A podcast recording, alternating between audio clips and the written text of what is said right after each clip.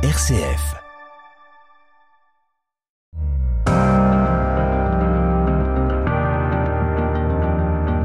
RCF, les racines du présent.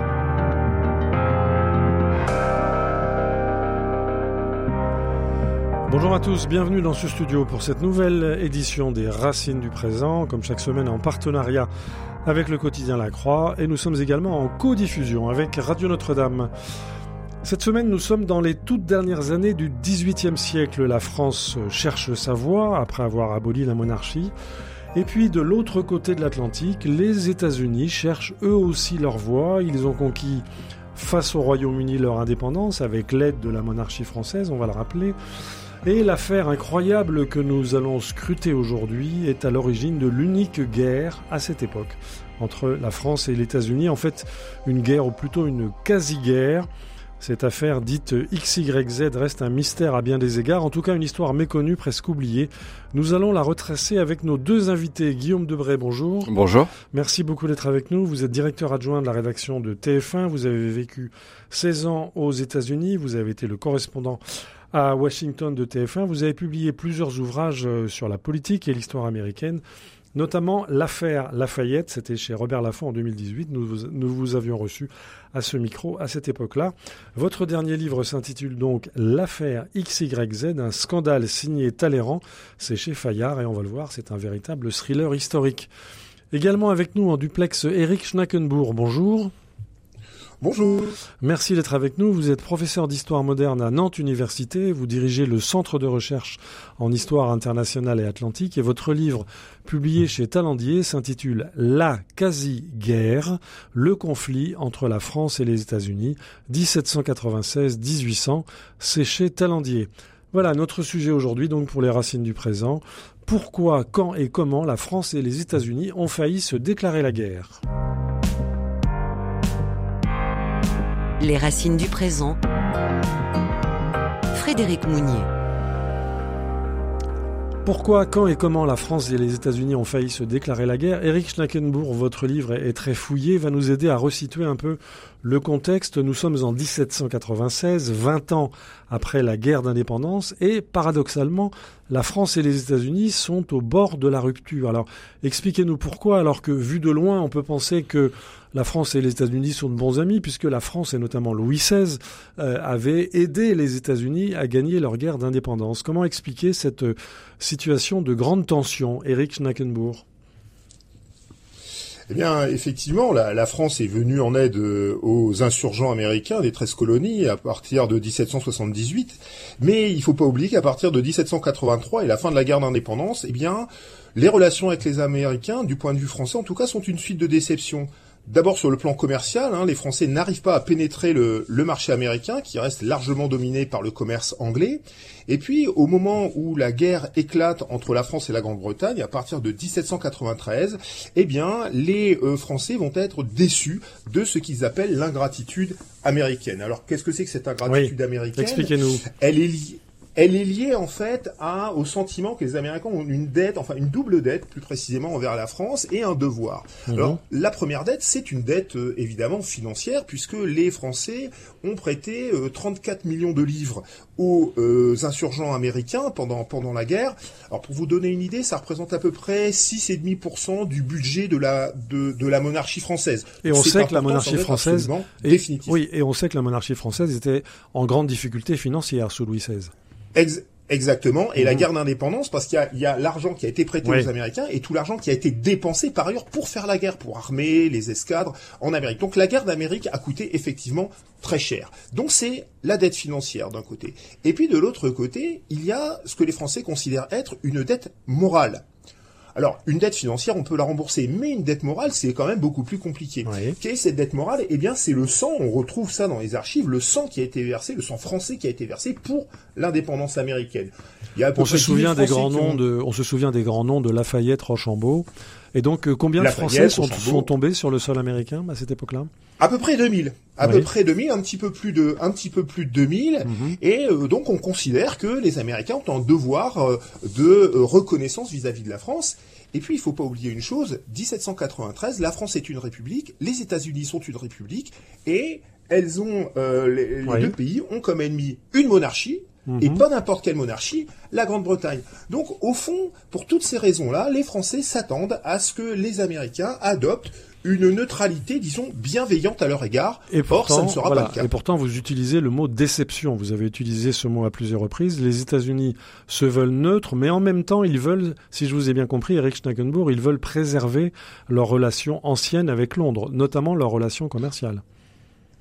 Tout à fait. Euh, pour les pour les Américains, la neutralité, eh bien, c'est l'occasion de faire euh, de bonnes affaires sur le plan commercial, puisque euh, le commerce français, par exemple, avec les Antilles, est fortement interrompu par la puissance maritime de la Royal Navy. N'oublions pas que la Grande-Bretagne est alors la première puissance maritime européenne et mondiale, et contrôle l'Atlantique. C'est ça et, contrôle largement l'Atlantique, si bien que eh bien les Français comptent sur le pavillon américain pour euh, finalement transporter les produits euh, antillais vers euh, vers la France. Il faut rappeler, il faut rappeler l'importance des Antilles pour la France à cette époque-là effectivement euh, la production de sucre, la production de café, c'est Saint-Domingue devenu Haïti, mais également la Martinique et la euh, la Martinique et, la, et la Guadeloupe. Euh, or, ben, ce commerce va être largement perturbé par les Anglais qui vont saisir les produits français embarqués sur les navires américains et les Américains, aux grandes dames de la France, laisse faire. Et donc, ils vont, les, Français vont trouver que les Américains devraient se défendre davantage. Or, ils ne le font pas.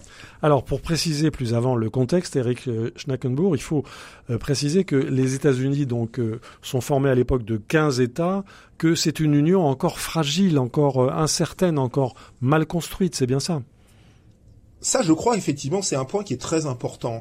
Euh, les États-Unis de, de l'époque, euh, c'est à peu près, alors en 1790 c'est 4 millions d'habitants, en 1800 c'est 5 millions d'habitants, euh, il y a 13 États au moment de l'indépendance, et on a 16 en 1800. C'est une petite puissance mhm. qui, pour vous donner une, une idée, n'a pas véritablement d'armée terrestre, n'a pas de marine de guerre, et les relations entre les États, mais ça je crois que c'est vraiment un, la colonne vertébrale de l'histoire américaine, les relations entre les États et l'État fédéral ne sont pas complètement affermies. Et c'est dans ce contexte-là que les tensions liées à la guerre européenne, les tensions liées aux relations avec la France vont se développer. Et il faut vraiment tenir compte, on en reparlera pour l'affaire XYZ, du contexte intérieur américain pour bien comprendre cette période. Alors, euh, comment les Américains ont-ils perçu la Révolution française? Je, crois que les, ce qu'on appelle aujourd'hui les républicains et les démocrates ne l'ont pas perçu tout à fait de la même façon, Eric Schnackenbourg. Alors tout à, tout à fait. Alors euh, les d'abord il y a deux grands partis aux États-Unis euh, dans les années 1790. Il y a d'un côté les fédéralistes et de l'autre côté les républicains. Mhm. Mais il faut faire attention, les, les républicains de l'époque, ça n'a rien à voir avec le parti républicain d'aujourd'hui. Alors expliquez-nous. oui. Oui, les républicains de l'époque, pour le dire de manière facile, seraient plutôt plus à gauche, disons, euh, et euh, dirigés notamment par euh, Thomas Jefferson, et ils sont plutôt favorables à la Révolution française. Ils sont plutôt du côté euh, de d'une représentation un peu plus importante de du peuple dans le, les activités politiques. Mhm. En revanche, de l'autre côté, les fédéralistes c'est plutôt le parti des, élites et qui va très vite se méfier très fortement de deux choses venues de France. D'une part, la terreur et les émeutes sociales, et deuxièmement, il ne faut pas l'oublier, l'abolition de l'esclavage en 1793 à Saint-Domingue. Et ça, c'est un grand danger, notamment dans les États du Sud, la Virginie, les Carolines, la Géorgie, parce que c'est un exemple extrêmement dangereux de cette de contagion, si vous voulez, du point de vue américain, pour maintenir bien sûr les esclaves euh, dans le sud des États-Unis. Très bien. Donc on voit une situation euh, politique, diplomatique et commerciale extrêmement instable, extrêmement euh, incertaine. concrètement, la situation fait que des corsaires français arraisonnent des centaines de bâtiments américains qui sont soupçonnés de servir de couverture au commerce britannique. C'est bien ça, Eric Schnackenbourg? C'est exactement ça. On pense qu'en tout, pendant l'ensemble de la période de la quasi-guerre, il y a plus d'un millier de navires américains euh, qui vont être euh, arrêtés par des corsaires, euh, par des corsaires français. Donc sur instruction des autorités françaises. Exactement, et on voit les règlements, hein, les règlements de, de, de, qui sont donnés aux corsaires qui évoluent avec le temps de manière de plus en plus rigoureuse. Le but étant de traquer le, le commerce anglais au point que, à la fin, à partir de 1798, le moindre objet appartenant à un Anglais sur un navire condamne l'ensemble du Mhm. bâtiment et de la cargaison. Alors, je me tourne vers euh, Guillaume Debré. Je rappelle que vous êtes donc euh, directeur adjoint de la rédaction de TF1. Vous avez été correspondant euh, de la même chaîne euh, aux États-Unis pendant de, de longues années. Qu'est-ce qui vous a conduit à, à vous intéresser à vous intéresser à cet épisode dont on vient de décrire le, le cadre général? On, on va rentrer dans l'intrigue dans quelques instants, qui est absolument hallucinante. Mais euh, il y a des traces de tout ça aux États-Unis encore aujourd'hui? Ah oui, c'est un épisode peut-être pas ultra connu, Oui. mais connu dans la narration politique. Moi, ce Mhm. qui m'a conduit à écrire euh, un livre sur l'affaire XYZ, c'est que elle contredit la narration politique de tous les présidents aujourd'hui. À chaque Mhm. fois que un président français ou un président américain se rend dans la capitale de, de française ou américaine, Voilà. eh bien, on ressasse Lafayette, euh, on ressasse évidemment euh, la guerre de euh, d'indépendance, on ressasse Pershing, Lafayette nous voilà, euh, on ressasse évidemment Omaha Beach, et donc on Ouais. a cette cette narration qui se tisse sur le plus vieil allié, le plus solide allié. Or, l'histoire politique Mhm. entre les deux nations, elle a été émaillée d'un moment où il y a eu une cassure. Cette cassure, c'est l'affaire XYZ, c'est l'affaire, c'est la quasi-guerre, Ouais. et elle est constitutive, à mon avis, au moins historiquement, Mhm. d'une suspicion qui s'est installée et qu'on retrouve aujourd'hui. Parce qu'aujourd'hui, la, la- la relation politique entre les États-Unis et la France, elle est certes euh, nouée et nourrie d'une alliance euh, stratégique, mais il y a quand même toujours ce petit relent de, de suspicion, euh, de méfiance que les Mhm. Américains ont à la guerre, à l'égard de, de la France, que la France évidemment a à l'égard des États-Unis. Et ça, historiquement, le premier moment où il y a une cassure, c'est 1798, c'est cette affaire XYZ. Mhm. Au-delà des embrassades de façade, il y a cette suspicion, cette méfiance. Alors, on va s'interrompre un instant pour euh, remonter dans l'histoire. On va écouter quelques mesures de la fameuse marche des volontaires de Lafayette, justement, toujours lui, euh, qui va nous resituer dans cette époque. Et puis, on va ensuite ouvrir ce dossier de cette passionnante affaire de la quasi-guerre et de cette affaire XYZ, donc qui a vu un affrontement entre la France et les États-Unis tout à fait à la fin du XVIIIe siècle.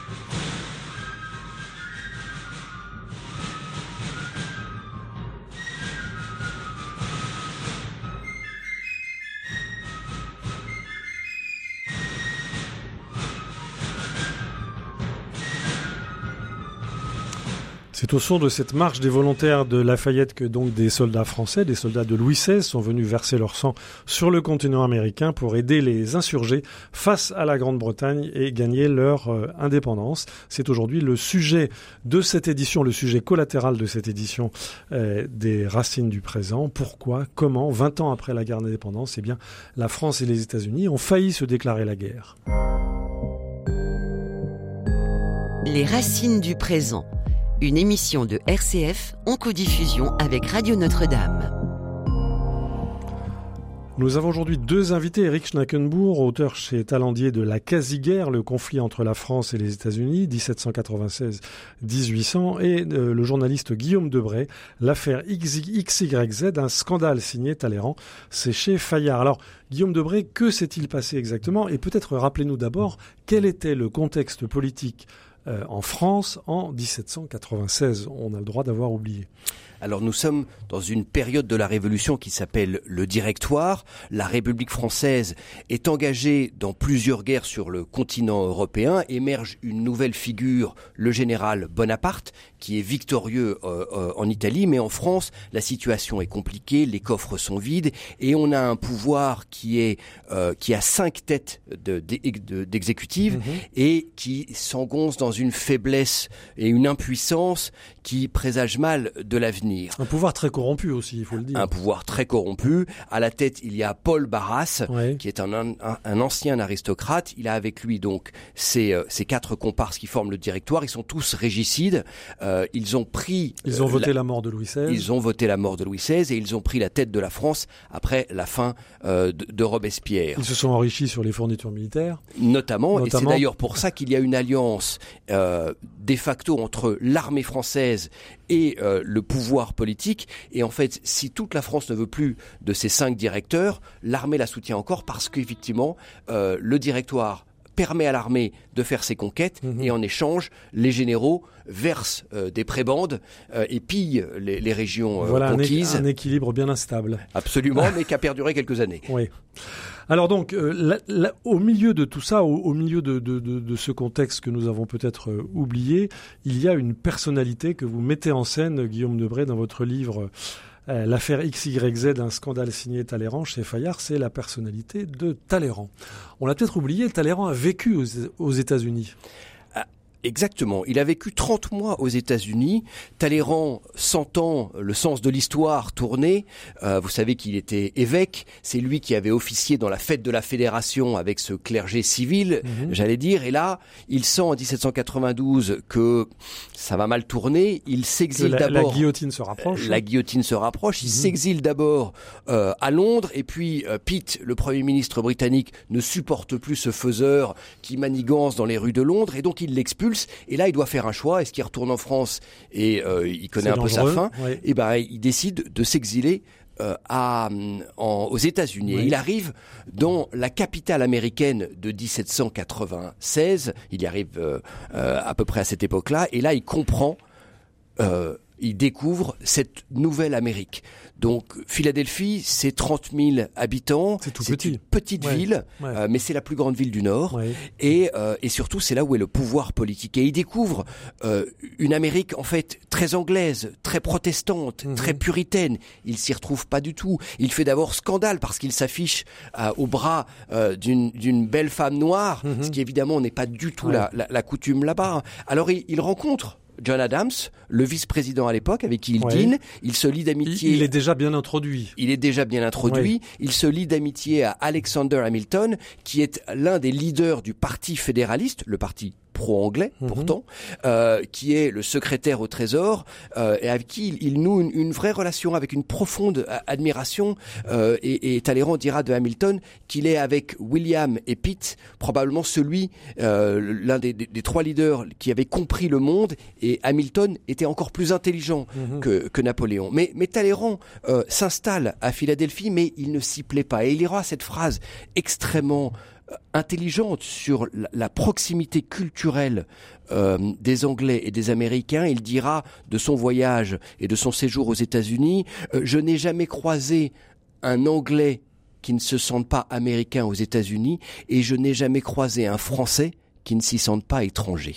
Et il comprend déjà la nature profondément différente, alors que le régime politique est le Mhm. même, parce qu'on Eh parle oui, ce sont des républiques. deux républiques, oui. Exactement, les républiques sœurs. Mhm. Les États-Unis et la France sont les deux grandes républiques de l'époque, et pourtant, il comprend déjà que indéniablement, historiquement, culturellement, politiquement et surtout commercia- commercialement, la, la France n'arrivera jamais dans ce ménage à trois Ouais. à se mettre entre, la, Il entre les États-Unis et l'Angleterre. c'est ça, en fait, Exactement. ça, hein. Et que Ouais. l'épouse, j'allais dire Oui. légitime, euh, c'est euh, l'Angleterre. Quand bien même il y a eu la guerre d'indépendance, les Quand États-Unis bien même il y a eu divorce. quand bien même a eu divorce, Ouais. les États-Unis et l'Angleterre seront mariés à jamais et la France ne sera que la maîtresse, j'allais dire, ou que la troisième personne dans cette relation. Il le comprend Ouais. de manière fondamentale et ça va guider un petit peu son action politique. Mhm. Alors, euh, à ce moment de l'histoire, donc le, le nouveau président américain, John Adams, vous pouvez nous rappeler en deux mots qui il était, John Adams Alors John Adams était le vice-président Ouais. euh, de George Washington. Mhm. Il se présente pour devenir le second président des Mhm. États-Unis et en 1796, il est élu. Il est élu à la manière américaine, c'est-à-dire Il est élu par le collège électoral, euh, mais il a, euh, il a une, une majorité confortable parce qu'il avait été adoubé par Washington. Mais quand il arrive au Mhm. pouvoir, il voit bien que la relation entre la France et les États-Unis est en train de se crisper. Alors il Ouais. décide de- d'envoyer une délégation de trois diplomates Mhm. euh, qu'il choisit pour essayer de rabibocher un peu tout le monde. Et ces trois diplomates, ils arrivent à l'automne 1797 dans la capitale euh, américaine. Et là, ces trois diplomates vont tomber euh, sur le ministre des Relations extérieures, l'équivalent de notre ministre des Affaires étrangères actuel, pour essayer d'ouvrir des négociations, d'ouvrir C'est-à-dire qu'entre-temps, Talleyrand est rentré en France. Entre-temps, Voilà. Talleyrand est, est rentré Il en a France. fait Je des voulais- affaires avant. Je voulais garder un petit peu la Oui, surprise, c'est mais vous l'avez. Et entre-temps, euh, Talleyrand a fait des affaires aux États-Unis. Elles n'ont pas marché. Ouais. Euh, il a, euh, grâce à euh, Madame de Staël, il a réussi à se faire rayer de la liste des émigrés et donc d'éviter la guillotine. Le directoire arrivant au pouvoir, il se dit qu'il peut rentrer et c'est ce qu'il fait euh, en 1780. Et donc, il se trouve au cœur du dispositif politico-diplomatico-commercial entre Philadelphie, la capitale des 15 États américains, et euh, le, la République française à ce moment-là. Absolument, parce que euh, auréolé un peu de cette de cette euh, expérience américaine et ayant fait deux euh, mémoires extrêmement bien perçues à l'époque Mhm. euh, sur les relations commerciales entre l'Angleterre et les Oui. États-Unis, il arrive à se réintroduire dans des cercles politiques. Il se rapproche de Barras. Oui. Il fonde le cercle des, des- des constitutionnalistes, soutient Barras alors qu'il sait déjà que le directoire n'a pas d'avenir, mais il pense au sien avant de penser à celui de la France. Et Bonaparte va pointer son nez. Et Bonaparte, vas-y, il sait, il Oui. comprend que la France a besoin d'un César. Voilà, ouais. Il sait que ce directoire, cette, cette république euh, éparpillée ne peut pas durer, mais il ne sait pas encore entre Barras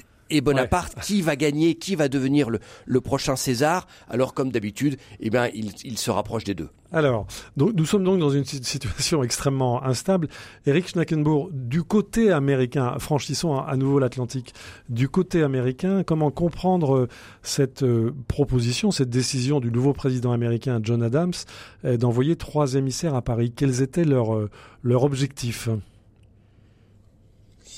Eh bien, ces, trois émissaires. Alors, ce qu'il faut savoir, c'est qu'un des trois émissaires, d'ailleurs, avait déjà été envoyé l'année précédente en France Oui. pour euh, pr- déjà une première mission de, de, de, de médiation, de réconciliation. Et en fait, le, le gouvernement français avait refusé de le recevoir. Donc, il, s'était euh, replié à Amsterdam, et c'est là qu'il va être rejoint par ses deux autres compères et arrivé effectivement à Paris en septembre, euh, en septembre 1797. Alors, en fait, euh, que, veulent ces trois leurs- instructions? Leurs instructions sont assez claires. Ils doivent obtenir de la France deux choses.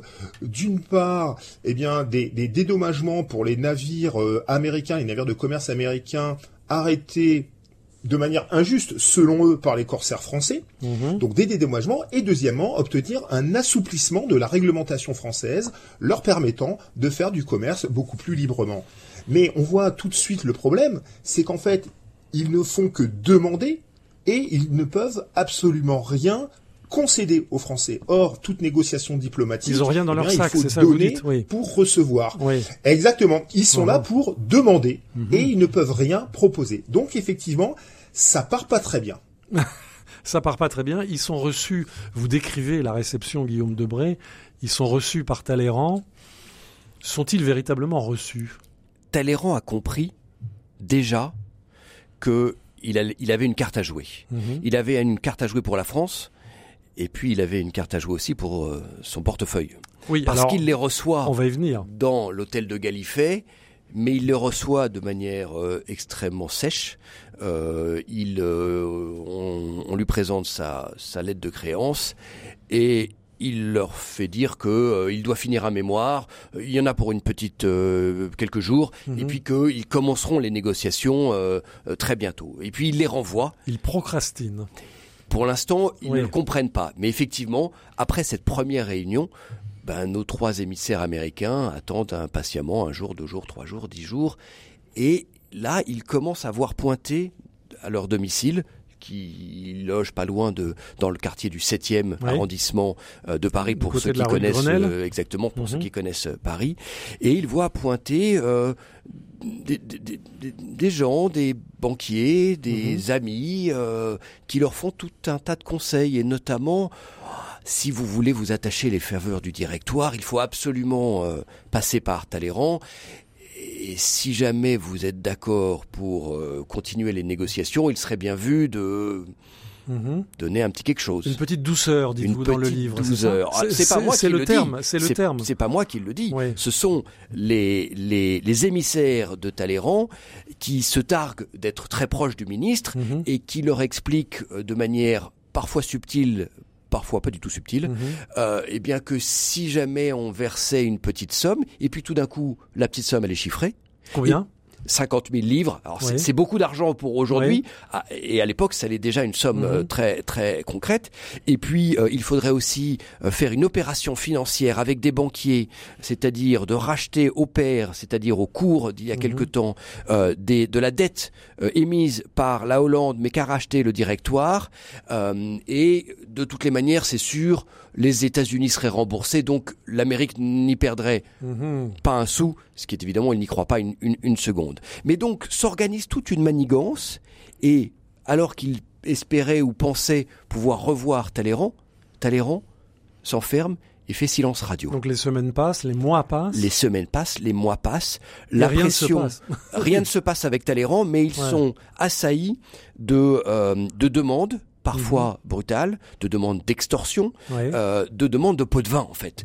Et, et, très clairement, à un moment donné, ces émissaires du, du ministre qui ne se sont évidemment jamais targués d'être mhm. des émissaires officiels, lui dit, leur dit c'est très simple, soit vous payez un pot de vin, soit on n'ouvrira pas les négociations. Donc ou vous perdez votre temps, ou alors vous graissez la, graissez la patte du ministre. Ah, alors repassons de l'autre côté de l'Atlantique, Eric Schnackenbourg. Euh, quelle est l'ambiance du côté de Philadelphie à cette époque-là, dans ce moment de, de grande incertitude, alors même que les corsaires français continuent d'arraisonner les navires, les navires américains et que le contentieux reste euh, assez, assez vif? Que se passe-t-il du côté américain, Eric Schnackenbourg? Eh bien, du, du, côté, du côté américain, euh, on s'inquiète parce que de plus en plus de navires euh, sont saisis. Le problème, c'est que les Américains n'ont pas les moyens de riposter. Euh, Washington, à la fin de son son mandat, a lancé des programmes de construction de navires de guerre, mais les navires de guerre sont en construction. Et les, les premiers qui vont arriver sur les flots, ça va être en 1700 euh, Guillaume Debré, euh, il n'y avait aucune marine à l'époque aux, États-Unis. Et non, juste après la guerre d'indépendance, euh, les États-Unis ont décidé de ne plus avoir d'armée, j'allais dire permanente. Il y a un peu des milices dans chaque État. Par pacifisme? Par oui, mais surtout parce qu'ils se sont dit qu'il y avait plus de menaces. Donc on ah, n'allait pas, on n'allait pas faire la guerre à, l'Angleterre, on n'allait pas faire la guerre à la France. Euh, il y avait des, des tribus iroquois euh, sur la frontière, mais la frontière, ça paraissait très très loin. Mhm, mhm. Euh, on parle pas de, de, de la Californie, on parle de la, de la Virginie occidentale. Enfin, on est on est très très proche de, de, la côte est. Mhm. Et donc il y avait plus de raison d'avoir une marine de guerre. Alors ils ont effectivement des navires qui patrouillent euh, et qui vont traquer les pirates sur les côtes euh, de la Floride, mhm. mais il n'y a plus de navires de guerre. Et donc, l'Amérique, j'allais dire, est une puissance faible. Et on sait qu'à l'époque, la puissance maritime, c'est, j'allais dire, c'est le nerf de la guerre. C'est ça. C'est la puissance, l'équivalent de la puissance nucléaire aujourd'hui. Mais parce qu'aussi, euh, et c'est ce qu'il faut revenir, en 1778, la France octroie aux États-Unis le titre de pays neutre. Et donc quand on était un pays neutre, on pouvait faire du commerce avec tout le monde, mais on ne pouvait pas être armé. On ne pouvait pas avoir de, de, marine de guerre, j'allais dire. On n'avait pas vocation à, à, se battre. Et donc ce, euh, ce, ce pavillon neutre qui leur permettait de faire du commerce, leur empêcher d'avoir une marine. Voilà. Alors, dans les couloirs euh, du Congrès américain à Philadelphie, à cette époque-là, cette euh, neutralité qui confine à l'impuissance commence un peu à énerver les différents acteurs de la, de la vie politique. Comment est-ce que les acteurs de la vie politique américaine ont-ils réagi à cette euh, procrastination de Talleyrand, à ces demandes de pot de vin? Eric Schnackenbourg alors euh, effectivement, moi j'ai une lecture un petit peu différente des événements de celle de, de celle de Guillaume Debré, euh, qui est plus en fait qui complète. Hein, elle n'est pas contradictoire, mais elle complète. C'est-à-dire qu'en fait, selon euh, selon moi, l'affaire XYZ est quelque chose qui a été instrumentalisé par les Américains pour plusieurs raisons. Déjà, la première raison, c'est que demander de l'argent en diplomatie à cette époque-là, c'est une pratique ordinaire. C'est une pratique ordinaire déjà à l'époque de l'Ancien Régime et c'est une pratique ordinaire de ces années 1790. Et on sait très bien que quand on va négocier en France, comme ailleurs, eh bien, euh, il faut payer. D'ailleurs, euh, un ambassadeur de Prusse dit euh, le ministre, en parlant de Talleyrand, aime l'argent. Et il y a des diplomates américains en Europe qui savent très bien que il faut payer pour faire de la de la diplomatie. Donc, ça n'est pas le propre de Talleyrand, c'est ça que vous dites, Eric. Ça n'est pas le propre de Talleyrand, c'est une, une, une, habitude, quelque chose qui se fait. Alors Talleyrand est quand même parmi ceux qui est connu pour être ah particulièrement particulièrement cupide, mais c'est plus une, différence de, de degré qu'une différence de, de nature. Mhm. Donc ça, c'est la première chose. Et euh, ce qui va se ce qui va se passer, c'est que quand les dépêches en fait des, des envoyés américains qui vont raconter les mésaventures que Guillaume Devray a évoquées, c'est-à-dire la demande de douceur, mhm. eh bien euh, à ce moment-là, le euh, Congrès va décider de donc de, de coder le nom des, des, intervenants français, donc X, Y, Z. Il y a même un un, un, un W qui est un peu qu'on a qu'on a oublié, mhm. mais et, et, cette affaire-là va être en quelque sorte montée en épingle par Adams pour deux raisons. La première raison, c'est effectivement d'exciter le nationalisme américain et de renforcer ce qu'on disait tout à l'heure, c'est-à-dire l'union finalement des États-Unis, des différents États américains. Et pour cela, eh bien, quoi de mieux qu'une euh, France qui symbolise en quelque sorte la corruption de l'ancien monde face à la vertu du nouveau monde. Et je pense qu'il y a cette ce point-là qui est très important. Les Américains représentent en quelque sorte la vertu face au vieux monde corrompu. Et puis deuxièmement, pour des raisons de, politique intérieure, c'est-à-dire que Adams par euh, en, faisant monter en épingle cette affaire XYZ, eh bien va discréditer ses adversaires politiques réputés être pro-français, donc les républicains avec Jefferson que j'évoquais euh, que j'évoquais tout à l'heure, et ils vont se retrouver totalement disqualifiés. Et je pense qu'il faut aussi tenir compte de cela. D'ailleurs, quand on regarde bien les, dépêches, on se rend compte qu'Adams lui-même, au moment où il envoie ses ambassadeurs, enfin ses envoyés en France, il, sait très bien que ça, euh, il n'a pas grand-chose à espérer de cette mission. Quant à Talleyrand, de son côté, effectivement, il peut espérer recevoir de l'argent, mais au fond, il n'a aucun intérêt à trouver un accord avec les Américains parce que le fait que les navires américains puissent être saisis par des corsaires français, eh bien, ça permet de euh, porter un coup aux négoces anglais, aux affaires anglaises. Et donc c'est une, euh, c'est quelque chose qui est important pour la France. Et puis ça entretient aussi, il ne faut pas l'oublier, tout le milieu corsaire des ports français. c'est une industrie comme une autre. Exactement, il faut occuper en quelque sorte, si j'ose dire, les négociants, les armateurs, les marins. Il faut qu'ils puissent gagner de l'argent et ils gagnent de l'argent notamment en faisant la course sur les navires, euh, les navires américains soupçonnés de couvrir le commerce anglais. Alors on voit donc qu'il s'agit d'un véritable théâtre d'ombre, voire d'un jeu de dupes. Comment la situation évolue-t-elle euh, à Paris, euh, rue de Grenelle, Guillaume Debray, au fil des mois? Bah, Au fil des mois, Talleyrand n'arrive pas à obtenir ce qu'il veut parce que pardon, il ne veut que ça. Mhm. Il veut, un, de l'argent, deux, il veut gagner du temps. Parce qu'en fait, le calcul politique, et ça sera l'erreur de, de Talleyrand, c'est qu'il veut attendre que Jefferson et le parti pro-français arrivent au pouvoir dans les élections de 1800. Et il se dit qu'il a le temps pour lui. Et, il va jouer un coup politique, mhm. celui effectivement de se mettre de l'argent, parce que ça devient quand même, et on le voit dans les dépêches écrites par les trois émissaires américains qui sont encore à la, à la bibliothèque du Congrès et que j'ai pu consulter, c'est une obsession chez Talleyrand. Mhm. Il, ne, il veut de l'argent. Et, et, il veut gagner du temps. Il ne veut absolument pas entrer en négociation. Mais le directoire lui demande à un moment donné officiellement d'ouvrir les négociations. Et là, il sait qu'il ne pourra plus avoir de, pour, de, de, de pourboire. Mhm. Et il essaye de procrastiner, il va faire une erreur, une erreur fondamentale dans sa compréhension du monde américain. Il est encore sur un vieux schéma, un schéma du 18e. Il pense que la nation américaine est diffusée, divisée entre deux partis, deux clans, deux visions du monde, la pro-française et la pro-anglaise. Et c'est vrai que facialement, les fédéralistes sont alignés euh, sur la volonté et la stratégie anglaise et que Jefferson, ancien ambassadeur des États-Unis à Paris, oui, il faut pas l'oublier, très pro-français. Il a eu une expérience française. Il a eu une expérience française. Il a gardé des liens avec la France et il est persuadé euh, que Jefferson va suivre de manière inconditionnelle la volonté de la France, qui est à cette époque, faut le rappeler, la puissance terrestre la plus importante euh, en Europe. Les Américains sont des nains politiques, pardon de le dire comme ça, et donc et des nains militaires. Et des nains militaires. Et il ne comprend pas qu'à un moment donné, le risque et le fondement quand même du paysage euh, politique qui est en train d'émerger aux États-Unis, c'est qu'il y a un troisième parti, c'est le parti américain, mhm. et que euh, certes euh, il y a une, un semblant de projection de puissance entre la France et les États-Unis, euh, et la France et l'Angleterre aux États-Unis, mais émerge quand même une conscience nationale, une conscience souveraine, une conscience indépendantiste. Et ça, il a du mal quand même à le percevoir. Et donc, euh, il y a une déflagration politique mhm. quand, sur instruction de John Adams, les congressmen vont s'enfermer pendant trois jours et vont lire les comptes rendus très détaillés, les, fameuses, dépêches très détaillées des trois émissaires américains où ils racontent en détail, de manière mhm. très circonstanciée, et je le raconte dans le livre parce que c'est vraiment détaillé, il raconte euh, les manigances, les complots, les menaces, euh, la rétorsion qu'ils subissent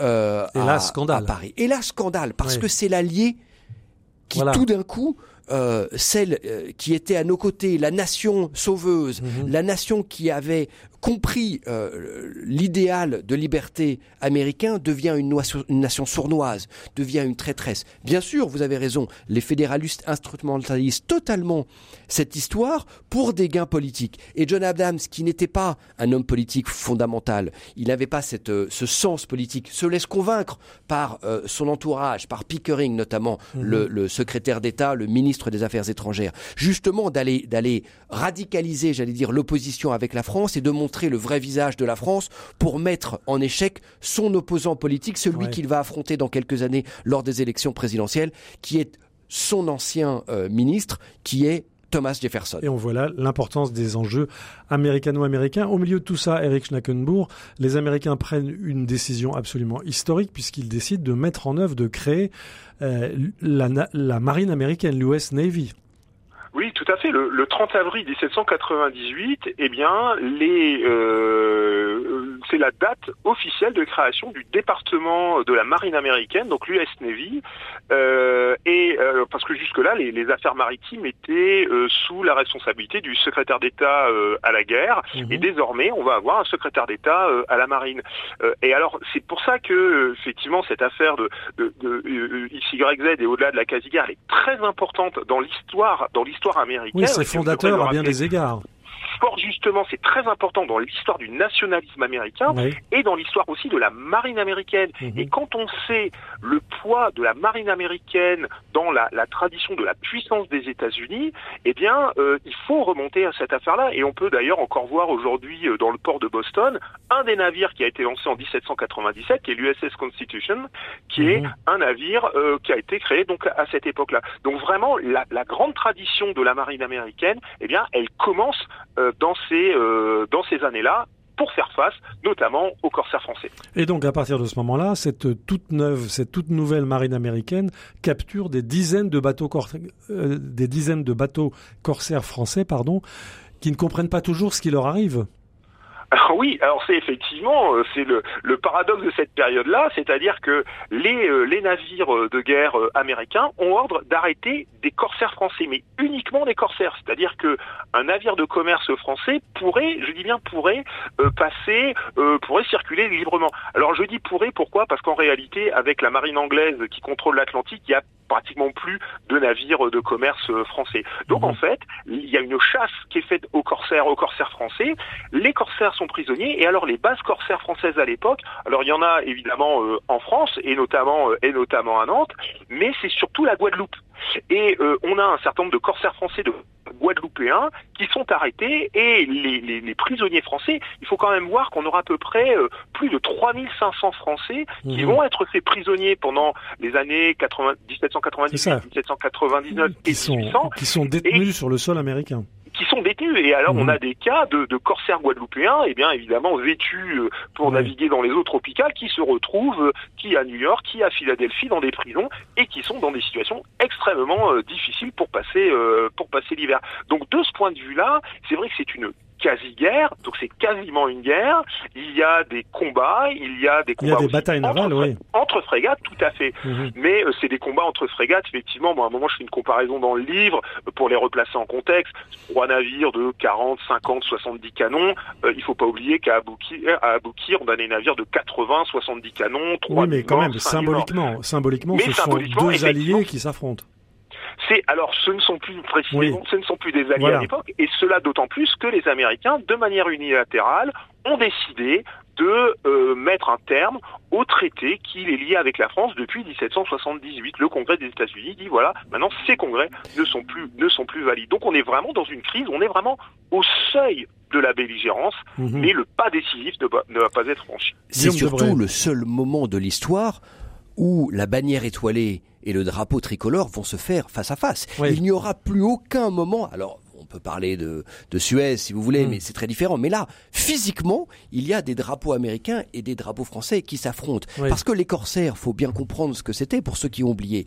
C'était une armée privée, d'abord au service du roi, puis après au service de la République. C'est un peu les, les Wagner, les Wagner des mers, des mers exactement à l'époque. Et donc ils sont extrêmement puissants. Mm-hmm. Et, et ces corsaires, ils ne font que piller parce que euh, c'est de ça qu'ils vivent. C'est de ça qu'ils vivent. Ils écument euh, la, mer des Antilles et ils pillent donc les les, euh, les navires de commerce américains et anglais mhm. en 1798. Et ça et ça et ça pose un problème fondamental. Ce qui est très étonnant, c'est que cette guerre, cette quasi-guerre qui va durer de longs mois, de longs mois, presque deux ans, elle continue son chemin. Mais à Paris, comme euh, à Philadelphie, les deux acteurs de ce, de ce drame politique qui sont Talleyrand et John Adams, ni l'un ni l'autre ne veut la guerre. John Adams ne veut sauter le pas, oui. Ne veut sauter le pas et surtout pense que cette relation belliqueuse entre ces deux acteurs, même si John Adams est plutôt pro-anglais, euh, John Adams il s'est fait instrumentaliser par son entourage des fédéralistes extrémistes et il a compris que c'est un jeu à somme nulle, qu'il ne mhm. sortira pas vainqueur. Talleyrand lui aussi comprend son erreur parce que en procrastinant, il a cru qu'il avait une carte à jouer et notamment je le redis parce que c'est excellent, on le voit, c'est très important pour lui de se faire payer un pot de vin. Mais lui, il est d'un des premiers à avoir une pensée du 19e où il pense que la force militaire n'est plus, n'est plus un moteur de la puissance politique d'un pays, que le commerce et notamment les colonies sont euh, extrêmement importantes dans la structuration euh, de, de l'équilibre des pouvoirs et on va le voir au 19e. Mhm. Et donc très vite, très vite et de manière très judicieuse et, et j'essaye de, de, le, de le détailler dans ce livre, il va mettre au point une stratégie pour essayer de tendre une perche, j'allais dire, tendre une perche diplomatique à John Adams pour essayer de reprendre la négociation et de sortir de cette impasse militaire et politique. Donc rue de Grenelle, Guillaume Debray, le climat va se détendre? Ah bah, Rue de Grenelle, parce que euh, les trois émissaires, ils en ont un peu assez. Quand les trois émissaires, euh, ils en ont assez. Il y en a deux qui claquent la porte. Voilà. Ils rentrent, l'un rentre directement euh, ils aux États-Unis. entre eux, du reste. alors effectivement, on peut revenir. Les trois, les trois ne sont pas tous alignés. Euh, John Adams a nommé un républicain mhm. qui est plutôt ouvert à la négociation et qui lui pense, et il fait un, mauvais calcul, que si les négociations sont rompues, on peut aller directement à la guerre, à une guerre ouverte entre la France et les États-Unis. Oui, certains le souhaitent en fait. certains le souhaitent et lui mmh. le craint. Et donc il ne veut pas euh, claquer la porte. Les deux autres qui sont des fédéralistes, c'est-à-dire des pro-anglais, ils claquent la porte. Il y en a un qui revient, John, euh, John, euh, John Marshall, il, il revient à Philadelphie et il est acclamé en héros hein, le, deuxième reviendra un petit peu plus tard. Et Eldridge, Jerry, va rester euh, longtemps à Paris pour tenter de négocier et, la négociation, elle est en fait futile parce que mhm. déjà Talleyrand, c'est plus là que ça se passe. C'est plus là que ça se passe. Talleyrand a compris que ces, ces trois euh, petits pantins, il ne, il, n'y arriverait pas et il n'y avait rien à, en attendre. Mais il va faire un coup politique et un coup diplomatique absolument extraordinaire. Il va mhm. dépêcher un ambassadeur pour essayer de ouvrir un canal diplomatique avec un ambassadeur proche euh, du fils de John Adams. Et ça, c'est un coup diplomatique incroyable. Les racines du présent, Frédéric Mounier. Nous sommes aujourd'hui à la toute fin du XVIIIe siècle et nous scrutons euh, l'évolution des relations entre la France et les États-Unis. Nous essayons de comprendre quand, comment et pourquoi la France et les États-Unis ont failli se déclarer la guerre. On scrute ces années absolument hallucinantes et méconnues en compagnie de Guillaume Debré, journaliste qui publie chez Fayard l'affaire XYZ, un scandale signé Talleyrand, et l'historien Eric Schnackenbourg qui publie chez Talandier la quasi-guerre, le conflit entre la France et les États-Unis, 1796-1800. Euh, Guillaume Debray, vous venez de nous dire que euh, Talleyrand a envoyé un ambassadeur finalement, donc il renoue avec un circuit euh, plus habituel. Il décèle dans, euh, au sein de ses conseillers et des, j'allais dire, des fonctionnaires mhm. du ministère des Relations extérieures, l'équivalent du ministère des Affaires étrangères aujourd'hui, il repère un, un, de ses conseillers qui a vécu à Philadelphie et qui s'est lié d'amitié, qu'il connaît, l'ambassadeur des États-Unis euh, à La Haye, mhm. aux, Pays-Bas, qui est très proche du fils de John Adams et qui connaît John Adams. Et il va faire un coup diplomatique formidable. Il va l'envoyer en mission secrète. Il ne prévient même pas le mhm. représentant de la République française aux Pays-Bas. Et avec comme mission de lui montrer, de lui envoyer des signaux que Talleyrand est prêt à reprendre la négociation et qu'il faut qu'il prévienne le président américain que tout n'est pas perdu. C'est quand même un tordu, Talleyrand, non? C'est un tordu de génie peut-être. Mais... Exactement, c'est un tordu génial parce que ce coup politique, alors il le tente, il ne le tente pas que à La Haye, il le tente mhm. également euh, à Berlin avec le fils du président américain John Quincy Adams, qui deviendra lui-même euh, président des États-Unis, qui est à l'époque l'ambassadeur des États-Unis euh, en, en, Prusse. Mais mhm. celui, l'ouverture, elle va se faire à La Haye et au fil des mois, l'ambassadeur va comprendre le jeu diplomatique euh, de, ce conseiller diplomatique euh, que, que Talleyrand a envoyé, et il va prendre de lui-même, en ne signifiant pas à son euh, supérieur hiérarchique, le secrétaire d'État, il va prendre de lui-même d'envoyer une série de lettres à John Adams en lui disant il faut que vous compreniez, en fait, Talleyrand est prêt à négocier, la France n'est pas fermée, mhm. prenez la perche. Et ça va marcher et ça va marcher. Et ça, c'est le, le coup politique hallucinant, j'allais dire, mhm. du président américain, c'est qu'il va choquer toute l'Amérique en disant, eh bien moi, je vais renvoyer une délégation diplomatique à Paris et on va essayer de régler euh, ce conflit. Eric Schnackenbourg, du côté américain, comment est-ce que tout cela a été perçu? Est-ce que ça a été une porte de sortie importante? Eh bien, euh, oui, par, le fait même, mais euh, effectivement, euh, Adams, de sa propre initiative, hein, sans en avoir averti ses ministres, décide, informe le Congrès qu'il va envoyer des, euh, des représentants en France pour euh, négocier, pour sortir de cette, euh, de cette impasse.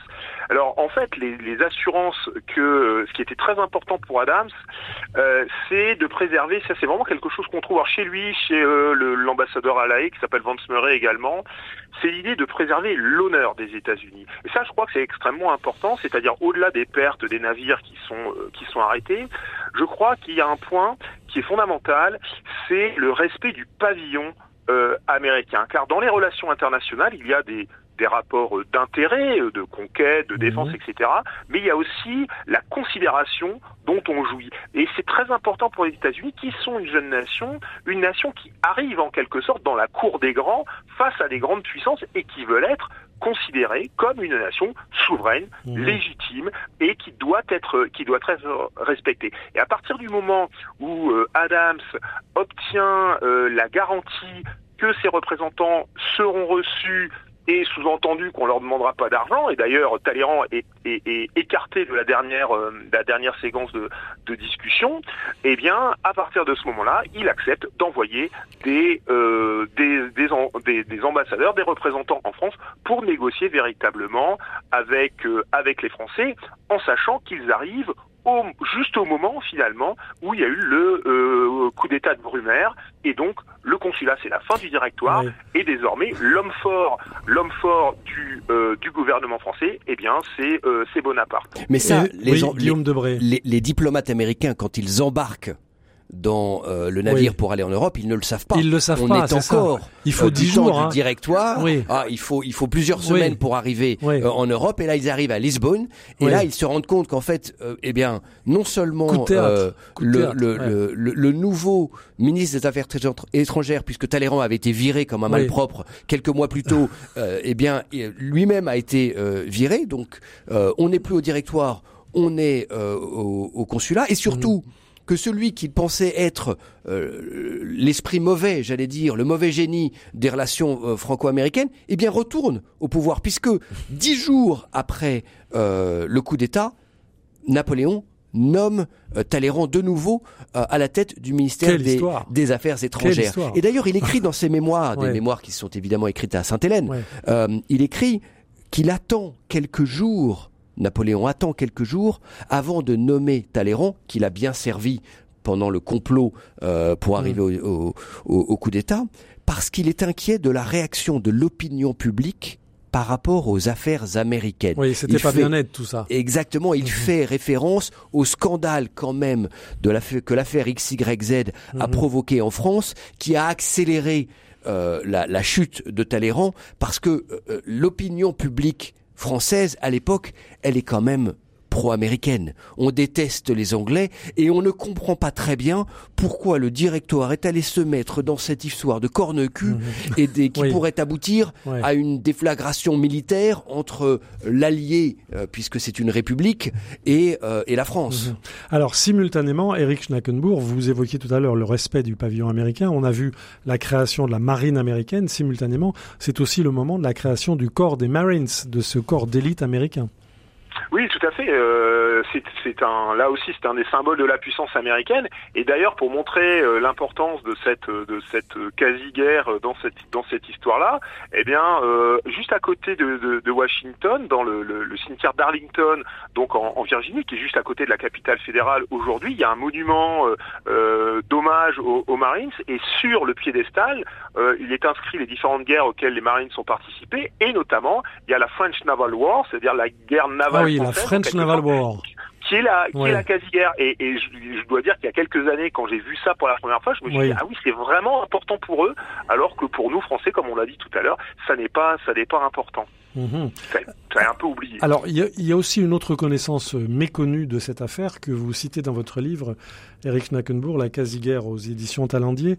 Euh, c'est la mise en œuvre d'une législation d'exception euh, qui a permis, durant la Deuxième Guerre mondiale, aux États-Unis euh, d'interner des citoyens américains d'origine japonaise après Pearl Harbor, mais au titre d'une loi qui avait été promulguée en 1798 contre les Français.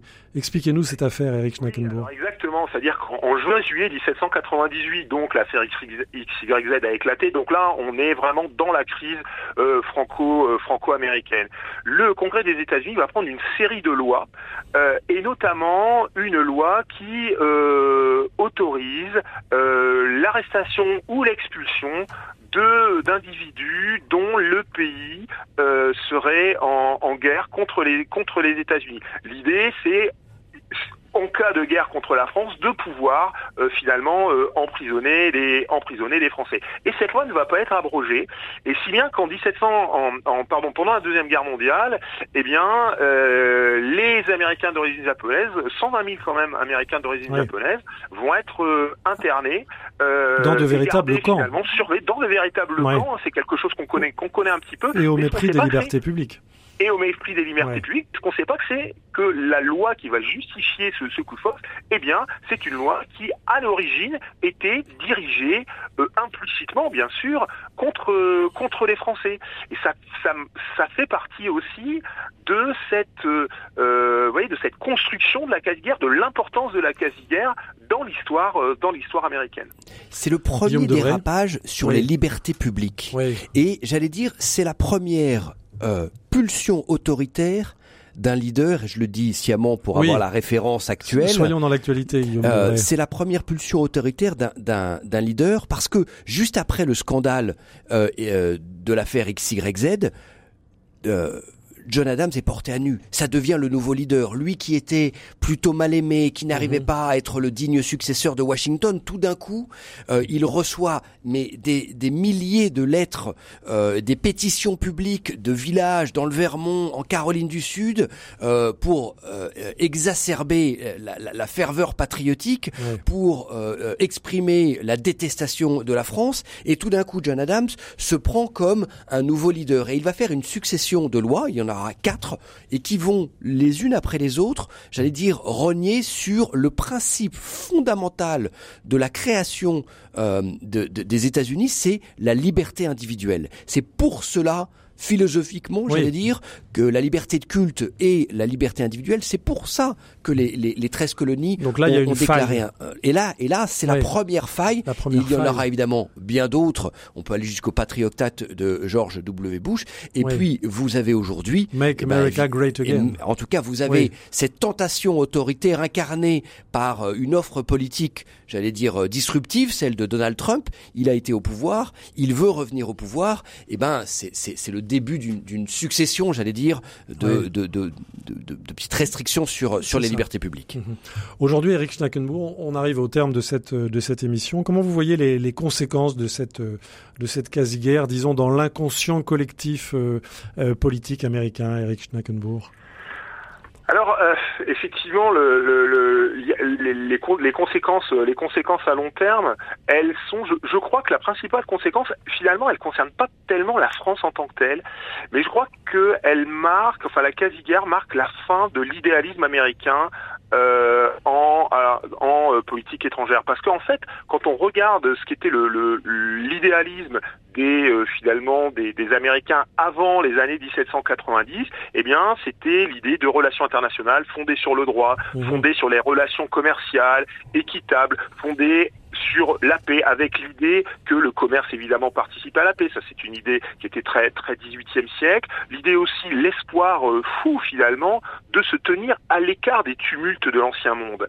Et en réalité, cette quasi-guerre montre que ça n'est pas possible. Les Américains sont devenus, à leur corps défendant en mhm. quelque sorte, eh bien des acteurs de la scène politique internationale et ils ne peuvent pas échapper. Et ils le resteront, ils ne peuvent pas échapper au tumulte et être mhm. complètement indifférents au tumulte, au tumulte de l'Europe. Et surtout, c'est quelque un moment très important, encore une fois, il faut le répéter, dans l'histoire du nationalisme américain, car les États-Unis à cette époque-là, c'est encore une nation en construction. Guillaume C'est très vrai, mais ça va marquer une rupture fondamentale dans les relations entre la France et les États-Unis. On a ouvert, on a ouvert un siècle euh, avec 1776 euh, et, et, 20 années, j'allais dire, de mhm. relations où les États-Unis et la France sont liés, leur destin est lié, mhm. euh, ils vont, ils vont se soutenir et tout d'un coup, à partir de, j'allais dire, la, la, la quasi-guerre, l'affaire XYZ, la quasi-guerre et la vente de la Louisiane entre 1803. Cette fameuse vente de la Louisiane. 1803 qui est qui est liée un absolument. peu euh, à la quasi-guerre entre 1803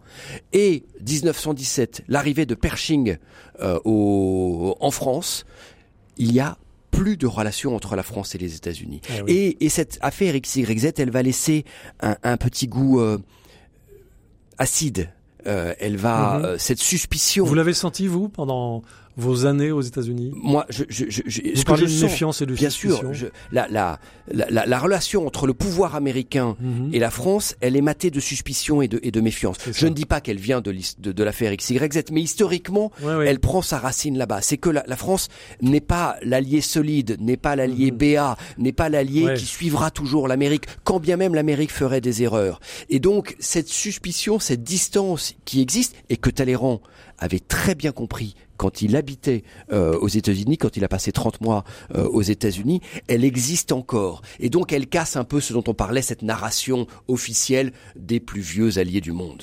Voilà où nous en sommes aujourd'hui. Un grand merci à vous deux, un grand merci au journaliste Guillaume Debray, directeur adjoint de la rédaction de TF1, pour son livre L'affaire XYZ, un scandale signé Talleyrand chez Fayard. Un grand merci à l'historien Eric Schnackenbourg pour son livre chez Talandier, La quasi-guerre, le conflit entre la France et les États-Unis, 1796-1800. Avec eux, avec la complémentarité de leur regard, nous avons pu comprendre quand, comment et pourquoi la France et les États-Unis, à la toute fin du XVIIIe siècle, ont failli se déclarer la guerre. Vous pouvez retrouver cette émission ainsi que les références des livres de nos invités sur les sites de RCF et de Radio Notre-Dame. Évidemment, vous pouvez nous écouter en balado-diffusion, en podcast ad libitum. Un grand merci pour votre fidélité. À la semaine prochaine.